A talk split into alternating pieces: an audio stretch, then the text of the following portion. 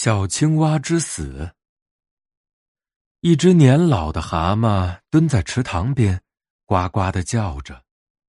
一只站在荷叶上的小青蛙取笑说：“老蛤蟆，你难道不知道你唱歌的时候断断续续有多难听？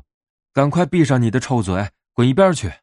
我不想有你这样的邻居。”老蛤蟆不愿招惹是非，一声不吭的闭上了嘴，慢慢的爬到树荫下休息去了。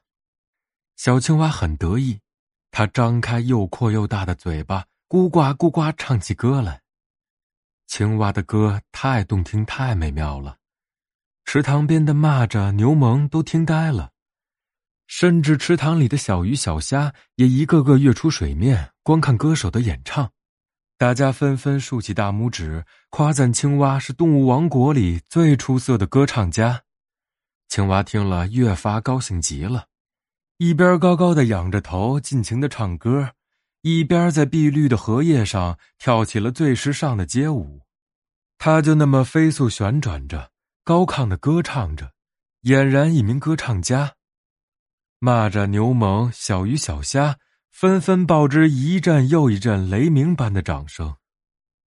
就这样，青蛙从池塘里一直唱到池塘边，从池塘边又唱到池塘边的树丛里。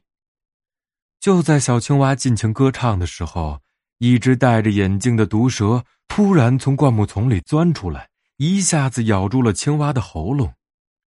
小青蛙挣扎着喊救命，可嗓子被毒蛇牢牢卡住，根本发不出一点声音。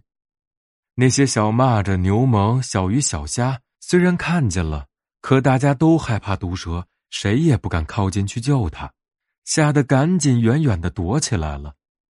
不一会儿，小青蛙就被毒蛇活活的吞进肚子里。